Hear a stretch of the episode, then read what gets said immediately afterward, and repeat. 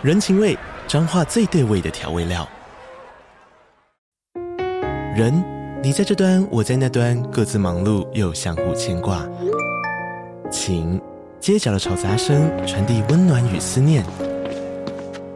味，是从每一个转角飘出的乡愁。这里是彰化县政府 Podcast 节目《彰化早咖》，我是主持人内克。从彰化大小事各具特色到旅游攻略，透过轻松有趣的访谈，带着大家走进最在地的早咖。准备好了吗？彰化的故事，我们说给你听。以上为彰化县政府广告。嗨嗨，大家好，我是蘑菇。嗨，大家好，我是王喵。今天又来到我们的职人访谈了，耶、yeah!！没有断吹啊！而且这次的职人访谈，其实我大概半年前我就跟小娜说：“哎、欸，你有没有认识米妹阿帕特？”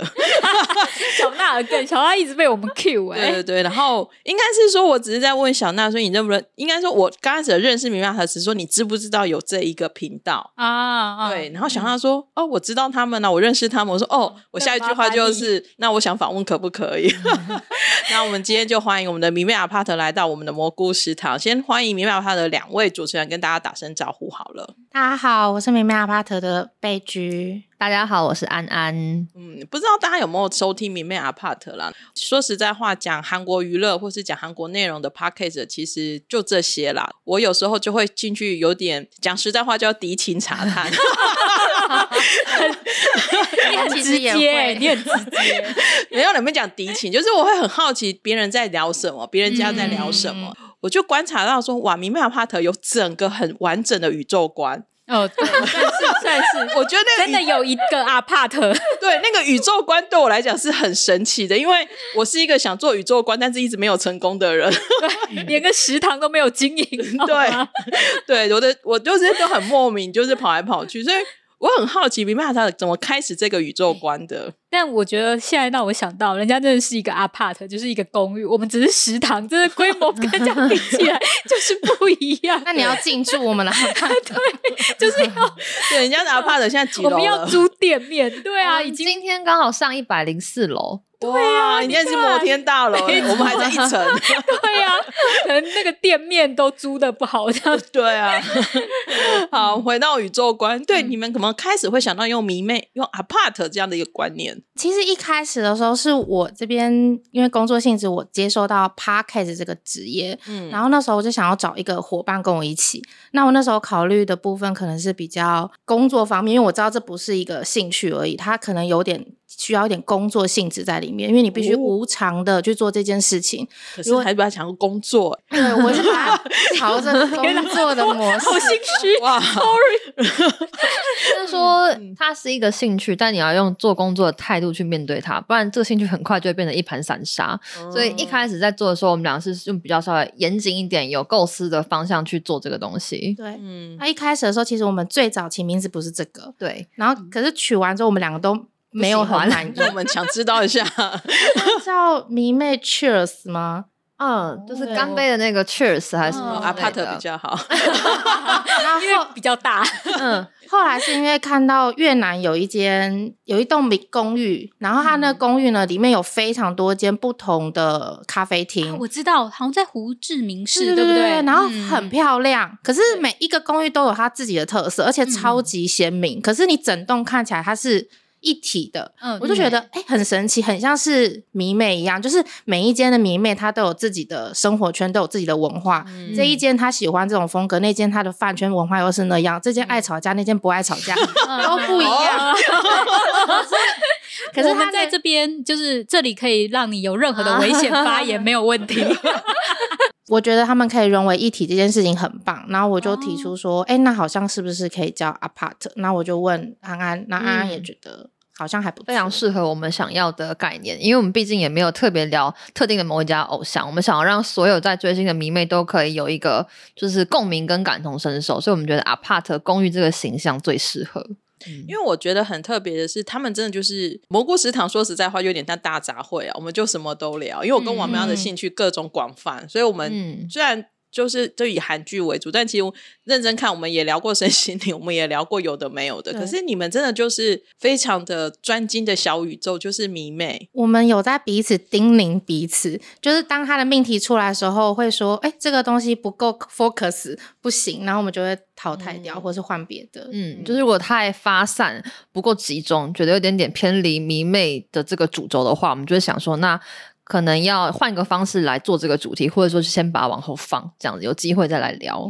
那你们怎么定义迷妹啊？我实在很好奇。先来一个大灾问，怎么突然 立刻看稿？他们超级人，他们有写稿的，自己会觉得说迷妹真的有点类似血型之类的。它就像你刚刚说的，就像公寓一样，就是大家都住在这栋公寓，但每一栋、嗯、每一栋呃每一间每一间有它自己的特色，每一个饭圈有它自己的特色。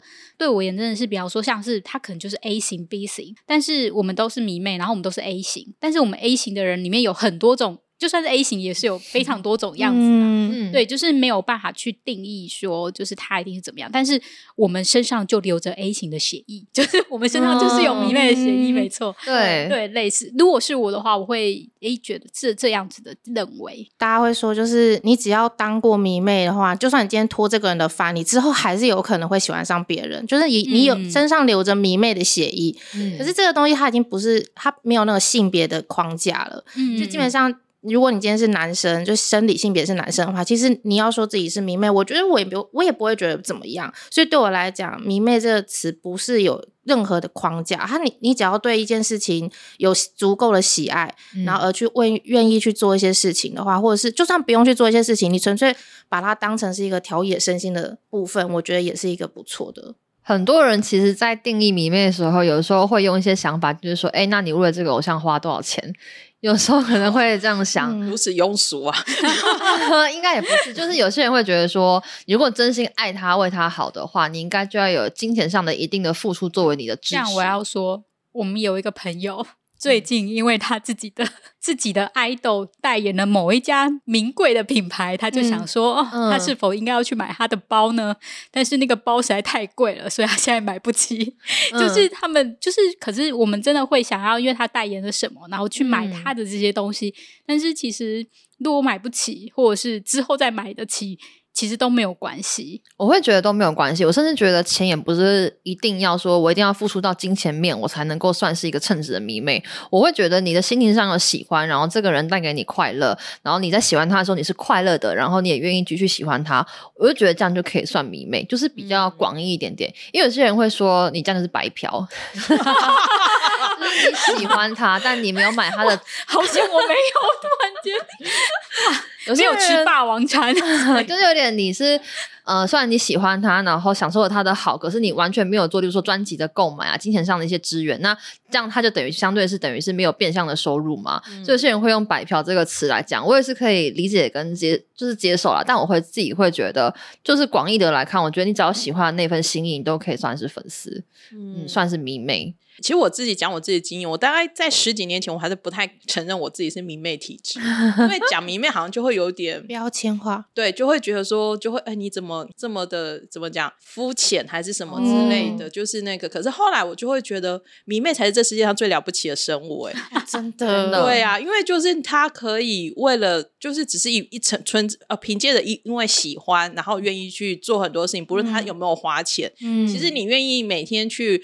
网络上冲浪去抓他的消息，那也是浪，也不是浪费，就是那也是你的青春的一部分的时间的的消耗。嗯、所以我后来其实常看到，有时候有人会跟我说。哦，我只是看剧，我只是听歌，我不追星的，我可不是迷妹的时候，其实我都会有点难过，哎，嗯，就是我会觉得，为什么大家把迷妹两个字好像是很负面的定义啦？对，我觉得我们当初想要做这个频道，有一部分也是因为这个原因，就是毕竟外面的视线，我觉得有点太负面的去看待迷妹这样子的存在，嗯、可是我们就是想要让大家知道说，哎，迷妹其实就是你。透过追星，你可以学到很多的技能，或者是去 超多的，超多，然后或者是去激发你一些潜能。例如说，你原本没有想要学韩文，就哎突然学韩文、学日文了，或者你以前不会剪影片之类的，你想帮偶像宣传，你就开始就是就是剪辑影音之类的，就是它会激发你很多的潜能，嗯、所以我会觉得我们俩当初做这个也是有点点想要去洗刷这种比较负面标签化的感觉。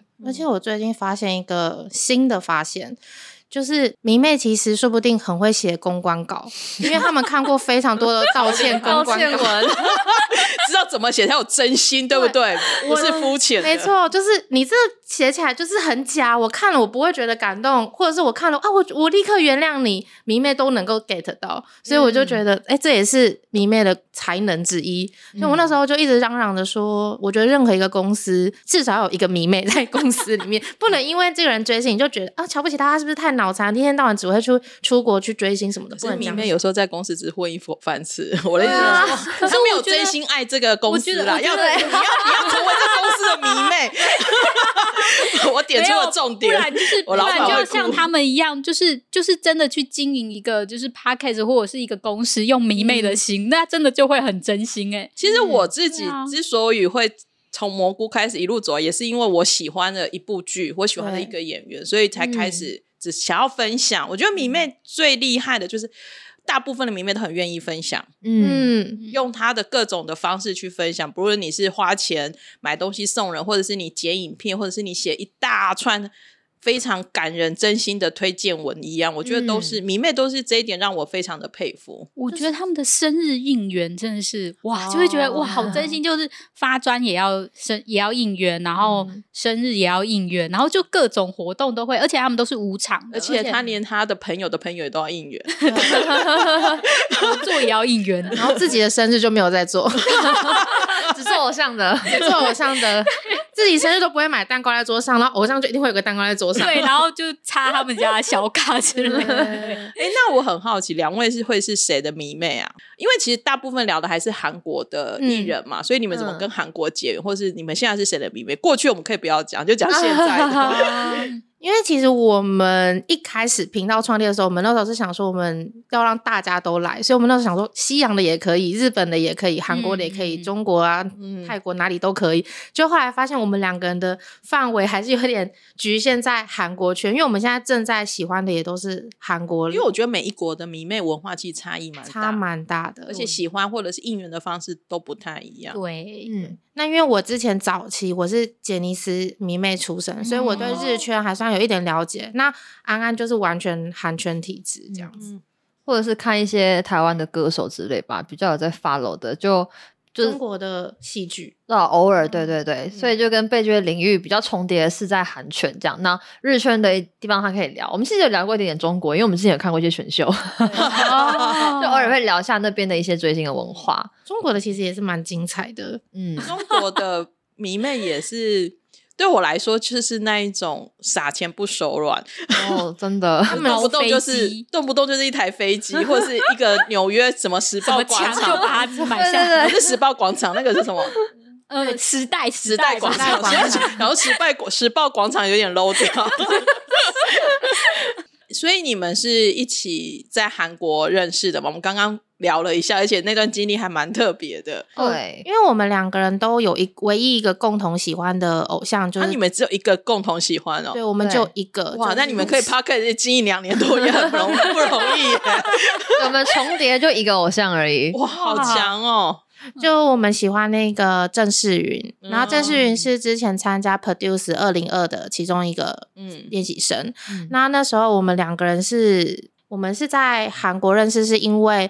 他在安安在韩国写了一篇文，然后我们看到了，然后我们就想说约他见面。那刚好我也要去韩国玩，然后我们就约了礼拜四见面。结果礼拜天那天刚好有个音乐季，嗯，对，就是礼拜四的前一个礼拜天，然后我们就原本是约好礼拜四，但是礼拜天的时候就是刚好。贝就有一个韩国朋友说：“哎、欸，我介绍一个台湾人给你认识。嗯”就殊不知，就一碰面就发现，哎、欸，原来我们提前遇到了，就是是我。嗯、然后我们还在那边小心翼翼说：“哎、欸，所以你你是写那个文章的那个人吗？”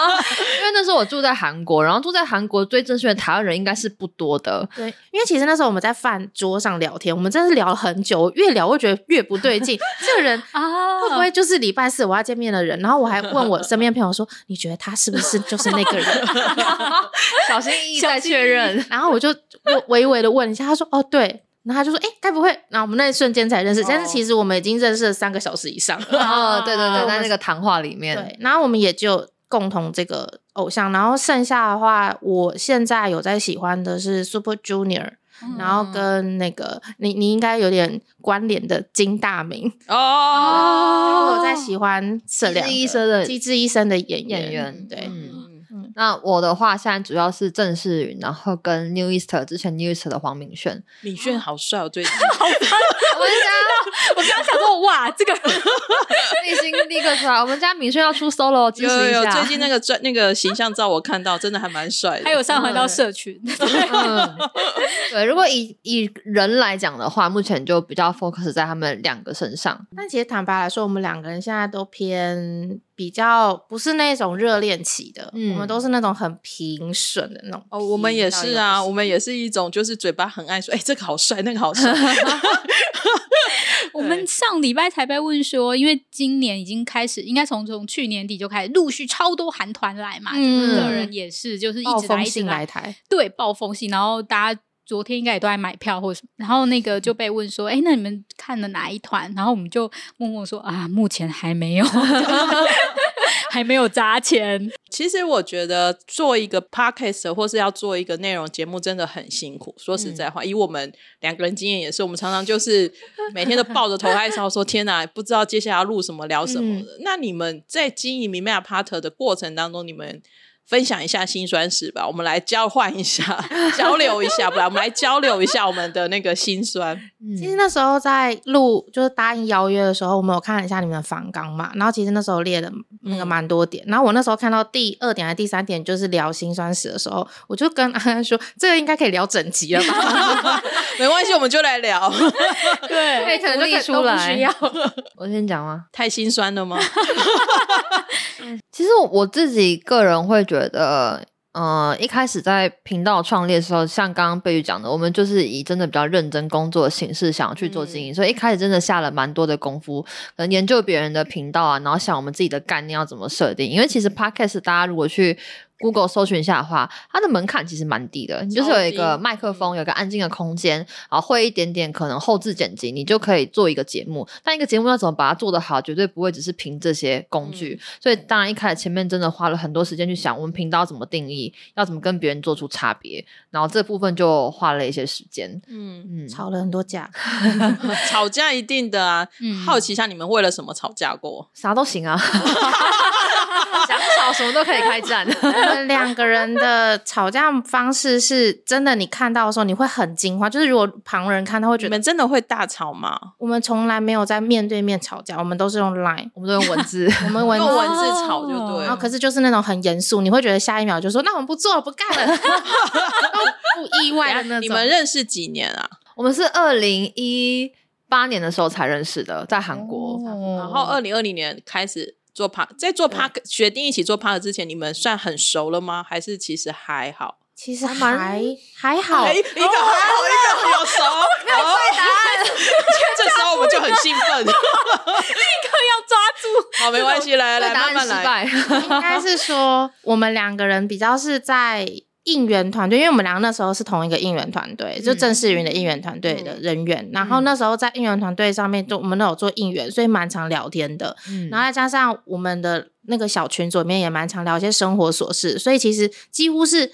每两一两天都会一定会聊到天，所以算这样方面算熟。可是我说我觉得不熟的原因是我们来补救一下，我们不熟的原因是什么？解释我听听看，连安安都想知道一下。我们几乎很少当面聊天，嗯，所以当我们真正开始录音的时候，我们发现我们当面聊天跟实际赖聊天还是有差异。对，因为其实也是因为回台湾之后，大家可能工作啊干嘛，我们真的实际就是真的见到面聊天的。次数真的其实没有想象中那么多，但是我们觉得我们每天都有在用文字交流，所以你会觉得那个文字交的感觉很熟悉，你会觉得哎，我们是可以一起做这个事情的。所以你们嗯是怎么样觉得说嗯，你们其实如果说好，我们都是这个同一个饭圈，里面会有很多朋友，你是如何觉得说嗯，这个人好像可以跟我一起来做 podcast 哦？谁先提出来说要做 podcast？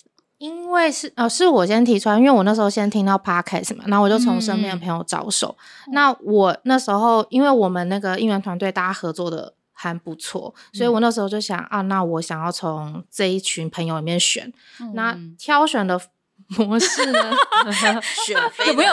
这是第一次被问到吗？算是，嗯，就是我第一个考虑的是，这个人不能太情绪化，完全就是在选工作的同仁。就是因为如果他太情绪化的话，就会变得我怕我要再花时间处理他的情绪，嗯，我就会觉得这样有点累。然后第二个是，这个人要可以理性的沟通，嗯，是非常理性的那一种。然后我在考虑全部的方面之后，我觉得安安很适合，因为他很理性，然后他又不会就是非常的情绪化，嗯，所以那时候就选了他，完全没有考量到这人好不好聊，或是跟我合不合，然后也没有考量到就是我们两个人在喜欢事情的面向是否一致，因为我觉得这些东西都可以后面再慢慢培养、慢慢调整，嗯，但殊不知我们两个后来还发现，哎，这个东西是需要时间的，嗯。因为可能两个人想要聊的主题不一样，或一个人针对同一个主题完全想法不一样，那就会很发散，在一个录音里面。但我们怕就让它发散了，因为一开始早期的时候，同一个立立场，然后我们两个是完全不一样的想法的时候，我们两个人立场会觉得我要说服你接受我的想法，我的才是差不多。我们录，嗯、我觉得我们自己也是，就是大概前三个月到半年就会很辛苦，因为。针对一件事情，大家的想法都会不一样。对，然后如果你都要一每个人都要真的来讲，有时候很像在录吵架的。对，我们最后都直接 就是录成集与集的系列，这样。我们说来今天又是集与集的系列，来听听看我跟贝居的想法。这样。那我很好奇，说安安听到贝居说，哎、嗯，你要不要来一起参与 Podcast 的时候，你的想法是什么？为什么会答应？其实我觉得都需要机缘巧合，因为那时候我刚好准备要离职，要。换工作，先休息一阵子。那我觉得这东西就还蛮适合在这个时间点做一个尝试，因为我那时候就是刚好离职，就讲白点，就真的比较闲，然后可以跟贝剧有比较多的时间去做一个比较细节的讨论，怎么去经营啊，怎么去做。所以那时候可能也是因为刚好要离职吧，因为如果没有要离职的话，也不确定有没有办法生出时间去着手这些东西。所以我刚好觉得时间点也蛮巧合的，然后。主要我觉得还有一个考量，我不知道你有没有讲过，但我的想法是，我自己的想法是，因为我会韩文，我会讲韩文嘛，嗯、那我们可能就可以从一些不同的面向去着手，例如说我们要收集一些资讯啊，或什么之类的，就是你你要聊韩圈嘛，总要有个人看得懂韩文，会讲韩文，听懂韩文，这东西应该蛮重要的，嗯，对，所以这应该也是一个其中一部分的考量吧。我那时候就访问你，因为因为我们两个年纪其实差蛮多的，嗯、然后我比他大很多，因为我们一开始的相处模式就是有点姐姐姐妹妹，不是那种好姐妹的姐妹，是真的姐姐跟妹妹的那种感觉。所以我那时候就跟他在聊的时候，我就说我有一个很远大的梦想啊，就是我想说你大的梦想，对，我想说在选的时候，因为毕竟就是前面有那两个条件，然后后面都是加分项。第一个加分项是，哎，他刚好最近没有工作，很闲，然后又加分 plus one 这样。然后第二个加分项是他会韩文，然后就哦怎么选都是安安好适合这样子。然后我那时候我记得是有跟他说，就是因为那时候那个孔刘就是有一个 podcast 节目，嗯嗯，然后他就是。晚上的时候，他就是会说晚安，他最后会说晚安，然后他那个平顺，他那个语调很平顺，然后大家就会很喜欢听他的节目。那时候我就跟他说，我们之后未来的远景就是我们可以录一个韩文版 podcast，哇，然后我们就丢在韩国的世界让他大家听。嗯，先不要，我们做了一个月之后就发现，不要不要，中文都搞不定了，做什么韩文？想太多，对啊。不过我是觉得还蛮有趣的，因为其实像刚刚前面讲，真的他就是你要用工作的心态来，而且又是就有一个小团队，虽然只有两个人，可是你要一直是沟通，然后包含甚至是录音的时间呐、啊，然后录音的长短呐、啊，然后主题的挑选呐、啊，然后甚至到最后你要去推广的时候，你要怎么去切割这个工作，其实都会真的就是。说实话，他真的就是一份工作啦，只是赚不到钱。各位，对啊，有空多多抖内我们吧。在这过程当中，有没有什么辛酸史，或是印象很深刻的？你们会接受投稿吗？嗯，对，会。然后或者是说，有没有什么观众的回馈让你很温暖，或是很无言的分享一下？我觉得比较印象深刻的就是之前可能就是过年的期间，然后就以前过年的时候会有收到，就是我们的住户，就是我们叫我们听众叫住户，因为我们是阿帕特。你看他们宇宙观多完整，Sorry，连粉丝都有粉丝名呢，Sorry。然后就会有住户可能会私讯跟我们说新年快乐，虽然我觉得新年快乐并不是一个多么就说特别。的一些字句，但我会觉得，在一个那样的节日，有人想起你，嗯、就是在乎你这件事情，还蛮感动的。嗯、所以有时候就是，哎，一些特殊的节日，有些人跟我们说，哎，辛苦啦，或者是说新年快乐之类的，那样短短的话，我觉得对我来说都有这种就被放在心上的感觉，会蛮开心的。嗯。好奇说，你们当初为什么会想要就是接受大家的投稿，而且它变成一个长期的活动？就是其实这个投稿的话，你刚刚讲的那个投稿，它比较像是我们这个 IG 的贴文这样。嗯、对对，然后那个贴文的话，就是有点分享可能迷妹各种光怪陆离的一些光怪陆离故事。嗯，对，迷妹什么事情都会发生的，各位。因为再回归到前面一点，因为我们在我们自己节目，我们不能把自己讲的太商业化。可是其实 就是坦白说，我一开始就真的把这当一个商业、一个 business 在做。最起始的时候，但是执行面是这样，但是心境上还是是一样的。就是我还是很想要，就是分享，就是迷妹的东西，跟航很很想让大家有一个可以待的地方。那这样的话，我就希望大家来找我们。那要怎么来找我们？那是不是需要一些吸引大家，或者是让大家可以感受到被认同，或者是被共鸣的地方？嗯、然后那时候我就提出说，还是我来写那个故事，嗯、就是写那个迷妹的故事，然后让让大家来投稿。那我就问安安说可不可以？然后安安也觉得这个 idea 好像还行，我们试试看。然后那时候其实我们一开始的时候也很怕没有人投稿，嗯，果然也没有人投稿。所以一开始悲剧是写自己的故事，全部都是我自己的故事，就是前面的五篇全部都是我自己写的，然后都是我自己的故事。那后面的投稿，因为来的人的文笔其实都蛮不一样的，那有些人可能就只有六句话，那有些人可能就是五百字，那你没有办法能够你你你的规对你的规格就只有十页的。IG 贴文，你没有办法放的很完美，所以就变成你要想办法把这个东西都融合在一起，然后改写什么的，嗯、所以就是这个算是一个比较难，但好像我还算做得来的事情。然后所以我们就这样说，run run run run 到现在这样子。嗯，所以投稿的部分比较是属于那个 IG 的贴文，让大家看各式各样的故事，然后找到有你就是共鸣的地方。但我们其实也会私讯接受。观众的一些投稿主题啦，嗯、有些人说：“哎、欸，我想要听你们聊这个，你觉得怎么样？”哦嗯、像我们之前有录过一个，就是因为我们俩都有去看 Super Junior 的演唱会，哦、但是我是比较算路人粉。他就是老范，我们就录了一集，就是说，哎，老范 VS 就是第一次入场的人心得是什么？就会有人敲完说想要听这样的主题，所以我们就是主题也接收啊，故事也接收，这样子就是，呃，毕竟我们两个人追的面向可能会有一些些缺漏的地方，可能大家感兴趣，但我们可能没有在比较 follow 的东西，嗯、那我们就觉得，哎，可以就是集思广益，然后试着把它融到我们的主题里面。嗯，那时候我就是看了你们的主题，就觉得哇，其实。这个这个小团队经营起来是真的还蛮用心的，因为说实在话，就是你真的到处看啊，你就会看得出来有哪些真的就只是闲聊，有哪一些是真的有经过去苦思说，哎，他需要提供什么样的内容给他的听众啊？嗯、这个其实真的是感觉得出来的。嗯，因为其实我们在写那个投稿的时候，大家会投嘛，那我自己常常透过大家的投稿感到温暖。就我自己有被疗愈到，嗯，像我印象很深是非常早期，超级早期，有一篇是有一个人投稿说他在晚上做梦的时候梦到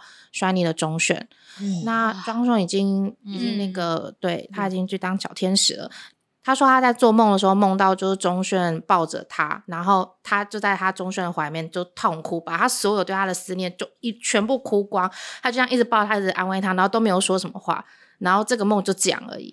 然后他就、哦、他就是讲了一个这样的故事，嗯、然后短短的，可是我就觉得我完全被，因为我那时候也一瞬，那时候那一段时间我也是很想他，然后我就觉得啊，有点被疗愈到，所以我后来，因为我通常每一篇故事最后我一定都会写一个，嗯，算是结语，就是我自己对这件故事的感受，以及我想说比较用短短的一句话让大家可以比较记住这个故事的一个方式，所以我后来我就写说。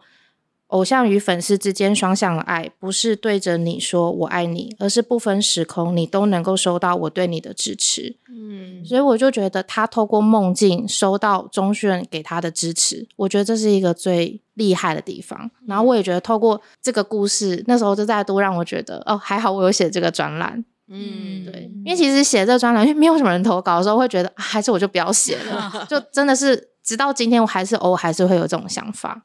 我觉得会有啦，有时候就是你总觉得你好像做一个正确的事情，可是他没有人来投稿，或是没有人给你 feedback 的时候，你就会想说，那你还要继续做吗？可是，嗯、可是我觉得我可能迷妹体质吧，有时候你就会觉得啊，你觉得这件事情好像还是应该要做，你就还是会继续做下去。对，嗯，有没有什么让觉得很好笑的投稿？其实很少。好笑的比较偏少，大部分都是蛮真的蛮蛮真挚的去分享一些他的心情。嗯，搞笑类的好像偏少。对，搞笑的话，大家好像通常都是跟身边的人聊完就没了。Okay. 然后通常是那种跟身边朋友没有办法聊的，然后才来找我们聊。然后来找我们聊那种，通常都是比较偏悲伤的，或者是比如说难以启齿的，比如说什么偶像退团的心情啊，然后或者是偶像出事了啊之类的，或者是说。我已经不爱了，可是我因为有一种自责感，嗯、我不知道我要不要脱饭。脱饭会有一种亏欠偶像的感觉。当年说爱他一生一世，结果现在我要脱饭，我觉得对不起他。可是这个情绪，我身边全部都是这个偶像的粉丝，啊、我没有办法讲，啊、就只能来找我们，啊、就有点类似心情窗口吧。这个投稿，我觉得真的很像树洞、欸，哎，有有，有一点树洞这种感觉、嗯。但我们也是欢迎各种好笑投稿的大家，踊跃一点，有时候要活泼。我们真的一直在做这件事情，就是一直在 IG 上面呼吁说，我们需要一些鬼故事，一些好笑的鬼故事。对，或者是我们常常在录节目的时候，就会说啊，我们拜托，我们需要鬼故事，但是来的都是真实的故事。可是像你们自己在追偶像，或是在人世间，有没有也是跟偶像之间有什么印象深刻的小故事？就是我这边可能会比较容易有，因为我活得也比较久，鬼故事的经验就会比较多。对对对，然后就真正的鬼故事跟假鬼故事都有很多。那我的话，因为之前曾经有在韩国住过两三个月，然后那时候就是有在韩国，就真的是每天都在追星，就是那种大家想象的那种站姐，我就是在过那种生活。你说拿着大炮？对对对对对。然后每天早上起来就是先看他的行事历，真的就是拿着一存着一笔钱去那里把它花掉的那一种，过着大家梦想中的那种生活。生活就是站着生 活，然后就是拍完后立刻修图，然后上传，立刻对，然后立刻做。这件事情，然后立刻跑下一个景点，然后跟着站姐们，然后开始就说这个景点怎样，那个景点怎样，然后我们就是通风报信啊，或者说你一定要记得哪几个艺人的车牌号码啊，什么什么的，嗯、就是一定要做到这种程度。哦、你刚才想要阻止我说什么？没有没有，我听你讲，我默默看你表演，接着讲。你说，因为他们平常都是呃线上线上的那个对谈，我们是网友啊，很少面对面，所以就看得很入神。嗯，对对对，今天网友见面。那时候，因为我几乎我好像参加了十十就一两个月内，好像参加了十几二十场牵手吧。哇，对，然后所以就疯狂去的状态下，一定就是偶像都会。最佩服的迷妹耶啊？为什么？因为他们这么勇敢，这样要买砖吧？是不是要进去就一定要要买砖？在这中间花的那种心力跟那种执着是很不容易的。嗯、我觉得钱跟时间真的是钱是一回事，时间可能还好，可是我觉得重点是那个心意。嗯，对对。而且你看不腻耶，把我的心声讲出来了，所以我很佩服这种，你就知道这蘑菇是一个喜新厌旧的人。对啊，对，你继续讲。所以那时候就是在韩国的时候，我觉得那个情绪的那个状态是，你一心只想要去看这个人，然后你一心只想着这个人，然后你想做为他做任何事情，所以你愿意。嗯，半夜的时候出门，然后就是寒冬的时候出门，零下二十度也出门，然后排队四五小时，都已经算是小 case，就基本上很有可能一整天你都在排队，然后就花做这么多的事情，然后你只为了听他说一句“阿尼阿塞哦”，因为牵手的话，通常都是第一句一定是“阿尼阿塞哦”，嗯嗯嗯，但有一天他突然会跟你说“好久不见”的时候，你就会觉得你被记得了。对，迷妹就是要这种奇迹，就是这样一句话而已。然后身边的朋友就继续再追二十场，没错，身边朋友就不会懂这个。可是只要是迷妹或者是追星体质的人就会懂。好久不见的这个意义是什么？因为你刚刚说好久不见的时候，我们同学就啊，因为代表他已经记住你了，对他知道你这一阵子每天都看到你。对，那再更进阶就是他下次看到你的时候还没有看那个专辑，他就可以叫出你的名字，那就是再进阶。嗯，所以就是类似像这样。然后我那时候就是追他追的，就是啊，我是追郑世云，然后那时候追他追的就是蛮心甘情愿的。对对对，然后一直到最后一天，我真的要离开韩国的时候，我是。跟他说，呃，我嗯，好像这次应该是我在韩国最后一次的签售，那我可能就是下个礼拜我就要回台湾了，那下次会不会来也不太确定，嗯，那就这样，我只想说跟他做个道别，毕竟我们也说了很多话，对啊，到最后都不知道说什么，嗯、然后就最后在要离开的时候，他就他就因为我就要把专辑拿走，他就突然把他就突然把专辑紧紧抓住，然后不放开，然后他就对我说了一句话，他就说希望你回到台湾之后，能够好好的在你的领域上。就是好好的，嗯、呃，他是说好好的做，然后尽你自己的能力就好，不要过度这样子。然后就是祝你回到台湾之后就是顺利，那好好生活。我们下次再见。嗯，然后我就瞬间觉得哭了吧，哭爆啊！啊 我爱一万年，爱一万年。我就是下场的时候都在发抖。嗯，对。就是他的祝福，就是是很真心的祝福。看他听他的内容就知道，他不希望你太累，对，太忙，对，对。然后他希望你真的是过得幸福的，对。因为整场就是每一次牵手，我都在跟他聊，就是哦，台湾工作很累啊，把他当智商师用。而且而且他一定知道你一定是花钱花时间才过来的啊，嗯、对。对就把你知道，就是我们就是辛苦的工作，然后把钱花在喜欢的地方。嗯，对，没错。嗯，那时候会觉得花了值得，但是现在冷静下来，比较平顺的心态的时候，回去想的时候，就发现，哎，也没有觉得那个那笔钱很可惜的时候，我就觉得啊，那那个时候的状态，就是我觉得有时候珍贵的回忆是没有办法用金钱的价值去衡量的。嗯，那当你回头回去想说啊，我那时候干嘛为了这人花这么多钱的时候，那。我就会觉得，那你下次当你又在投入的时候，你就会再仔细想一下，就是你现在你现在喜欢的这个状态，是你真的是你希望的吗？因为有些人很容易过度，然后过度之后又后悔，嗯，我就会觉得这样有点可惜。我觉得迷妹或者是所谓的粉丝最难能可贵的，永远就是这一点，就是他常常就是不问一切，反正就先燃烧了再说。然后事后，我是觉得，我个人是觉得事后也不要可惜，因为那个就是你的青春啊，对，那个就是你的人生，嗯、而且一定都可以从那一段经历去获得什么。就算是觉得有点小后悔，那也都是你的人生经验的累积啊。嗯、下次就会看人看更准一点。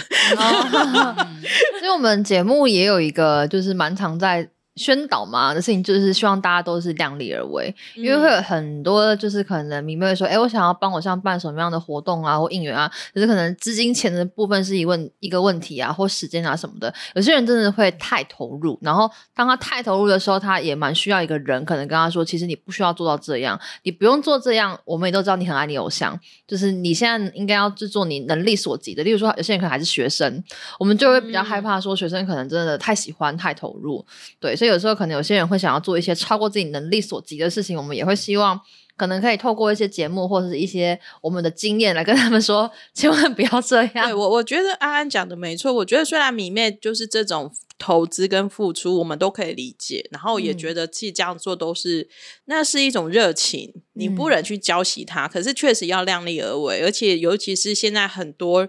很，其实我们都知道，追星追的认认真真，就是学生啊，或者是二十几岁出头的时候。嗯、可是那时候，偏偏你也应该是经济最就是比较拮据的时候，真的就是要量力而为，就是一张专辑就好了，不用买到一百张，真的。我觉得会有那种比较的心态，因为如果你自己在一个迷妹圈里面，嗯、然后别人买了一百张，然后你只能买一张，就会想说，那我的爱是不是不够？我觉得有时候大，或者是说他。他参他可以就是参加很多场签售，但你只能参加一场。嗯、就是我觉得他们就在难免在这种情况之下，就是呃可能会想要追求更多。嗯、但是我觉得可能真的就是像迷妹阿婆一样，就告诉他们说：“哎、欸，其实真的不用这样子。嗯”对，我觉得要在自己的生活圈也要好好的生活。而且我觉得，如果你一旦过度付出太多的话，它还会有一个后遗症的感觉。对，它会有个反射，就是。对，反噬，它就是会到你，你可能前面你前面付出非常多之后，你后面就可能会急流勇退，急流勇 退，然后你就会变成很平顺。就是你等到一个时间过去之后，你你就突然觉得，哎，我好像怎么不爱他，或者我对他的爱好像没有像当初那样。嗯，就你很很容易会退得很快。这种其实蛮常看到的，所以你越付出越多的话，大家最后就是会 淡的很快，淡得很快。那如果你一直都是偏细水长流的，所以大家就会说“荧幕犯最长情”就是这样子。因为荧幕犯你没有做什么的，你没有做什么失去，你就你反而平常偶尔就一直在得到，一直在得到。那你对于这些东西调试的也很好的话，那你就可以更细水长流。嗯，但如果你追到生人面前的话，那个得失心就会相对比较重一点，很重。嗯，可以理解。因为我也身边也多多少少有很多这种各式各样迷妹的朋友，我觉得有的真的就是想尽办法，就是要看到生人，就是就是也要去跟车什么的。可是我自己就是属于那一种，我觉得就是适当就好，尤其适当的保持距离，其实才是一种一种美。因为如果说你太靠近他，假如说今天真的刚好这个偶像他就是刚好今天刚好心情稍微比较不好，他脸看起来比较丑，嗯，那你也只刚好跟了这一天。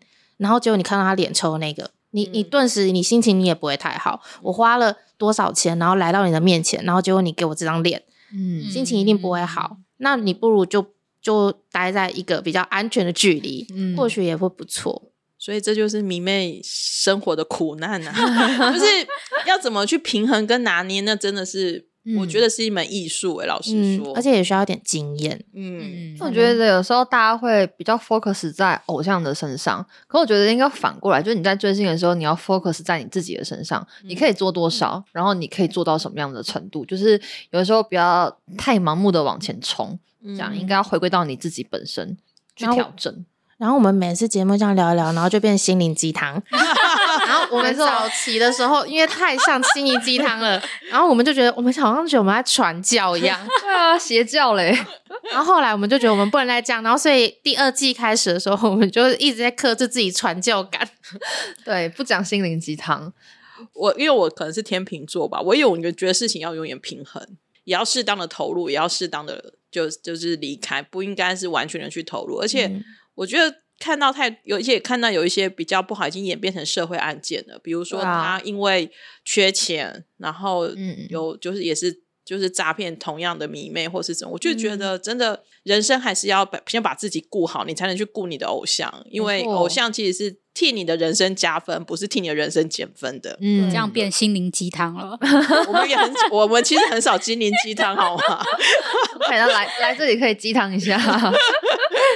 所以我，我我好奇的是说，就是你们为了不要这么心灵鸡汤，所以你们做了一些调整吗？嗯，就是当你想要心灵鸡汤的时候，我们就说不行不行，不要再心灵鸡汤，我们 录音就会立刻中断，然后我们就说我们换个方式讲好了，换个方式收尾好了。安安就会说：“你等一下真的要说这个吗？”然后就会突然变超低音，然后我就会说：“好，我，我调一下。” 不会啦，可是我还是很鼓励大家可以当迷妹看看呐，因为我真的觉得当过迷妹才会知道，就是不问任何付出，喜欢一个人的感觉有多好。嗯，我我自己是这样觉得。嗯，因为其实生活中很少会有这种你完全不计回馈的事情。就是你完全不计回报，你如果今天对你的男朋友或女朋友就是完全不计回报，你总有一天你会觉得不平衡。嗯，可是追星的部分你，你你讨不回啊！你要你要偶像给你什么，你都很多东西你要自己去调试。那在这个状态下，你追星你可以做很多现实生活中你没有办法做到的事情。嗯，我还记得学生时期的时候，老师有教说肾上腺素上上上升这件事情，然后我们就说要怎么样去理解肾上腺素，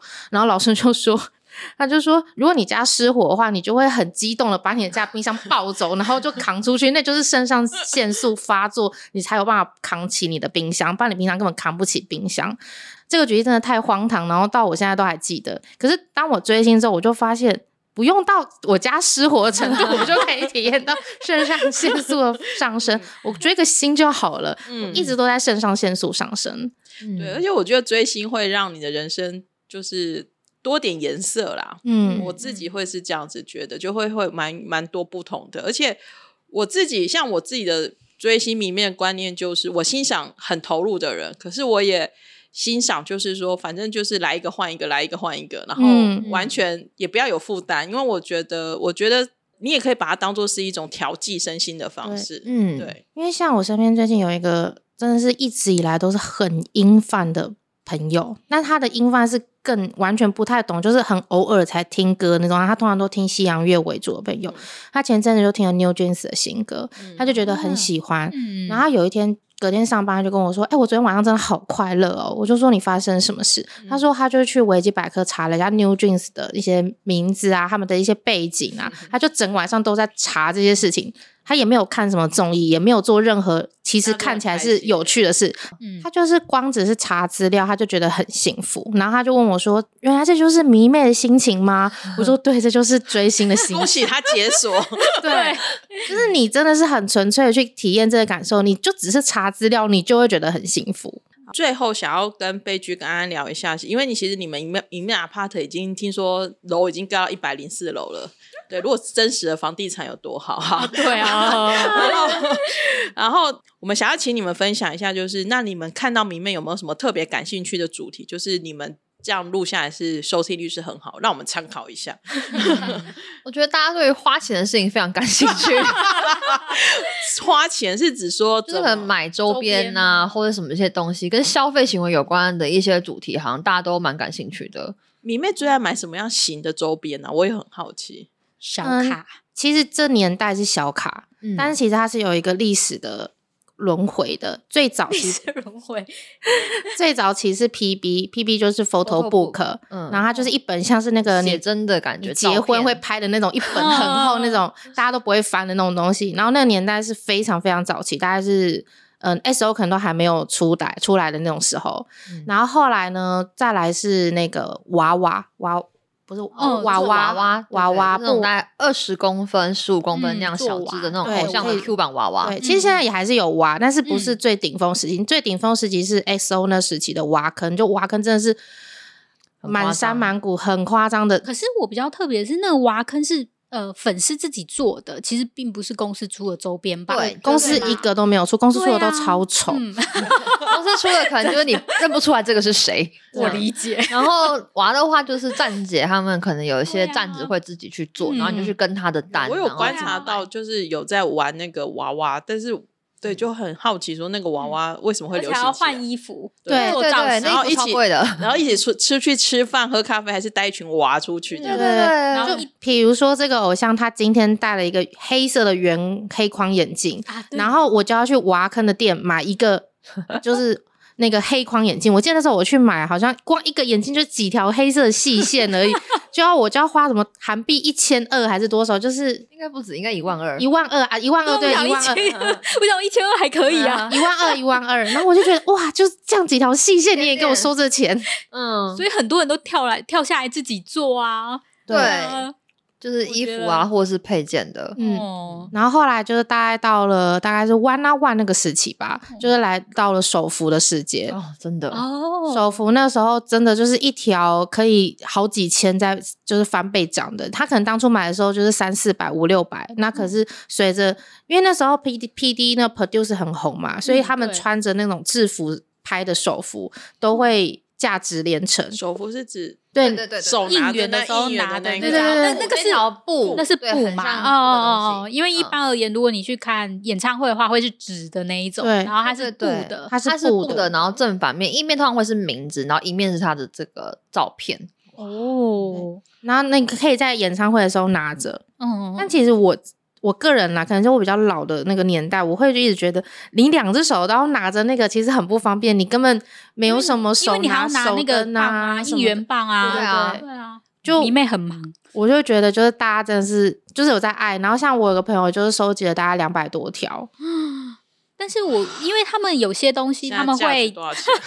我这世俗的我现在已经没有价值了，嗯，因为现在没有人在收首付了，比较少了，对，而且首付的价格也会随着你偶像的身价暴跌跟暴涨。对，你当初投资眼光，如果就是买股票跟买股票是一样的，有投那个有赚有赔。现在大概是壁纸这样，对，壁纸。现在你拿去擦身体，可能大家都不会说哦，你要不要多一条毛巾？而且重点是那个手服。擦身体还不太吸水，对对，它那个布不吸水的，嗯，就没有什么实用价值，所以就变成有一点难脱手。然后现在应该就是小卡了，现在就是小卡。这几年一直看到很多报道，就会说，哎，其实大家迷妹到最后买专辑都不是为了那个专辑，都是为了那个小卡，没错，跟小卡对对啊，嗯、然后就有点不太环保。有慢慢的一些公司会出一些比较环保的专辑，就例如说它的材质是整个都可以回收，或者是说它会把一些内容物减量或什么去做到比较环保，嗯、因为他们应该也有发现这个东西。嗯嗯，最近有很多那个专辑是他就是做送一个钥匙圈，或是做。做一个很像小的专辑的造型的一个摆饰物，哦、然后，嗯、但是它真正的专辑是后面有一张纸，啊、然后上面有 QR code，对，那数位专啊，对，那就是数位砖。嗯、然后现在，然后中间就是会有两个东西的中间会有一张纸，就是呃一张小卡，嗯、对，那个东西大家最要买的那个东西，那张卡，嗯，那张卡，我推荐这种，就是我推荐这种，因为。那个运费很贵，所以我们能够、啊、就是如果那个实体砖真的很运费真的太贵了，嗯、如果有数位砖，数位砖的话少一点嘛，然后又有小卡，我觉得可以得到，就是 win win，就是就觉得公司就卖卡吧，拜托 你就直接卖我一张卡，专辑我也不拿了。嗯，那应该会是未来的趋势，我觉得会越来越多人这样，对啊，因为毕竟大家就是为了卡，那你就不如就卖卡吧，因为你就卖了卡 NFT 吧。完全不行，不行，完全数位化。没有，我们就是要那个实体的小卡，那张纸。哦，对，因为其实没有入卡坑的人会不太理解，不过就是一张卡，你到底是怎么样？然后等到你真正入卡坑或是理解卡坑的时候，你就会觉得拥有一张你想要的小卡，竟然是如此快乐的事情。嗯，就是大家都叫魔法小卡，对，另外一种魔法小卡，另外一种，对对对，梦中神要花钱才能拿到魔法小卡。其实我觉得看唱片公司或者是经纪公司跟迷妹之间的那种 business model 还蛮有趣的，就是他们会想办法在迷妹身上赚更多钱，然后会用更很多各式各样的形态啦。嗯，就我也不知道是好或不好，可是如果 以第三方有时候觉得哇，就是气化这些人也很厉害，对吧？想尽办法想要榨干我们的钱，吸干我们的血。不要那么用力讲这句话，呃，感受到哈。今天很开心，就是可以跟那个迷妹 Apart 的两位，就是。你们是主持人，你们在里面怎么讲？楼主、管理员、管理员、大楼管理员。我们有那个门牌号码，我们的门牌号码是二零二，就是因为我们两个是因为 Produce 二零二认识，第二季的，应该是说 Produce 一零一的第二季的，但我们都叫二零二。对，所以我们是第二楼的第零二号房。对对，然后所以我们的那个 logo 啊，就是有一栋是大厦，就是那种住有点像是民民宅的大厦，然后上面真的有一户上面有写二零二。嗯。哦，还是很真的是好精致的宇宙观。对，我觉得很开心，就是大家分享一下，就是迷妹的各种心情跟各种历程。那不论你是哪一种迷妹啦，我觉得就是去享受那一种喜欢的感觉，然后就是最后还是要鸡汤一下，就是量力而为，可以的。没有，我觉得就是喜欢的心意就已经非常的足够了。嗯，对，嗯。那最后有没有什么还想要分享的，或者是想要问我们的？突然刚问了一整路，你们有看韩剧吗？哎，我其实去年看《机智医生》，去年就觉得啊，因为金大明啊，哦，被剧就是《机智医生》的狂粉，对。然后我狂到就是哦，我其实是 CP 狂粉，就是熊熊 CP。然后我狂到就是还去 PTT 写了四五篇的心得，对啊，他狂到这个脚本不写，去写那个心得。我要的东西都出不来，然后他给我写，对 CP 文，可惜我家已经没有金大明的签名了，要不然我应该送你一张。对，没关系。哎，可是我有去参加你的那个抽奖，那时候不认识，可惜。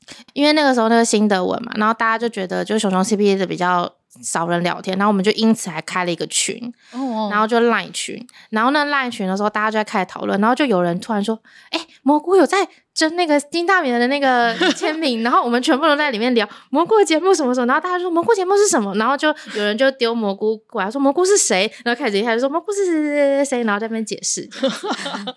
谢谢谢谢，我也没想到我拿得到金大明的对啊，很棒，我觉得他真的很有心哎、欸。对啊，大明赶快演戏。对啊，他这一年没有工作，我不知道为什么，但他不贴，他接下来有什么作品都还没有。都没有消息，对不对？他就一直说他有在做，但是就是秘密进行什么什么的。签签下那个签下新的经纪公司后就没有了。我好像是有一些有些问题想问，可是我觉得好像也是可以私下问诶、欸。有一些录音的时候，我会很好奇你们会不会跟我们有一样的困扰，然后以及就是 工作 mode 吗？哦，对对对，果然是，没关系，那我们就收尾吧。如果没有的话，嗯嗯嗯嗯，好啊。我我想到了。我想到还有一个是脱饭，脱饭不就脱了吗？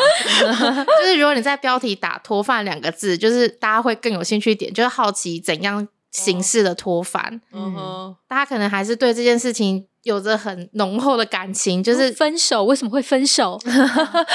就是有点类似罪恶感吗？嗯、还是是罪恶感有？有对。嗯因为之前那个韩国的那个有不是有一部韩剧，就是在聊迷妹的生活的那一部，对对，嗯，吴明演的那部，然后他就有说入坑轰轰烈烈，然后脱饭无声无息嘛，对，就是安安静静，就是要安安静静。他有一个很至理名言，所以就是因为你越安静，可是其实你不是完全安静，你内心其实很轰轰烈烈，有波澜的，对，所以就会大家会需要有一个地方想要。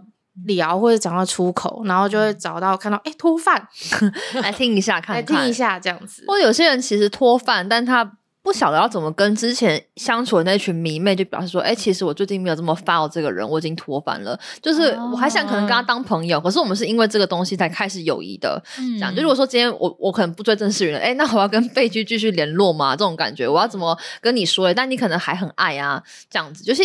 人际上的关系，就是他不单纯只是一个你面对偶像的心情而已。嗯，所以聊的点就还蛮多的，大家应该都有相同的困扰。嗯，再来的话，应该就是因为迷妹体质，我觉得偏 N，就是 N 体质，所以只要被虐相关的新闻都会蛮有兴趣的，就是虐待类的，就是比如说 虐爱啊，或者是说偶像虐我该怎么办啊，或者是说我喜欢偶像，我觉得或者人际关系跟朋友相处就是。有就是有点被虐到了，该怎么办？这一类的都会很多人有共鸣，或者被经纪公司虐啊，不给我的偶像回归啊，然后给我的偶像奇怪的工作啊，然后不人道对待啊，这种大家都也会蛮有兴趣的。所以如果是套用在你们节目，可能就会是看了韩剧，我觉得我被虐到了，就是这个不是剧情很虐，而是太难看导致虐到的话，啊、大家可能也会觉得有共鸣。嗯、其实就觉得迷妹也是还蛮 辛苦的。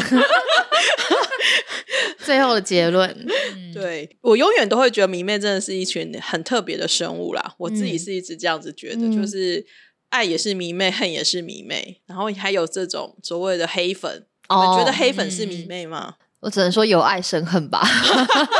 其实黑粉的定义蛮广的，要看他到什么样的程度。嗯，但其实如果当他已经做出很不就是已经违反人际的人类的一个底线的时候，其实我觉得他就已经是用，他有点像是行着迷妹的身份，但是做着犯法的事情，那就已经不是他是不是迷妹的问题了，就他是不是配配不配当个人类的问题。跟迷妹阿帕特，你们两位管理员一样，我真的觉得其实迷妹的话题永远聊不完。对，其实还蛮多形形色色的东西可以聊的。嗯，那如果大家对迷妹这样子的话题很有兴趣的话呢，也非常推荐大家可以去迷妹阿帕特听。我自己其实我没有全部听完啊，但我也听了几集，包含像你们聊黄牛啊、嗯、聊售票啊，哦、其实我们都有听。然后我就觉得，哎对，有一些真的就是是迷妹的心声啊。可是有一些确实可能就是现实生活中他并没有办法。真的可以做到这些事情，所以我会觉得，就是如果大家也想要，就是呃，理解一下自己是哪一种迷妹，或是你觉得你自己的。你自己的心情想要得到更多的抒发，或者是投那个希望有人了解你的话，我非常推荐大家去听听看迷妹阿帕特的这个 podcast。嗯，那就是我们今天就先聊到这里了，下次有机会我们再继续找悲剧跟安安来聊，看有没有更适合的主题。真可以，毕竟我们就再加这加小娜一起。对对对对，好哦，那我们今天就先聊到这里喽，谢谢大家，拜拜，拜拜。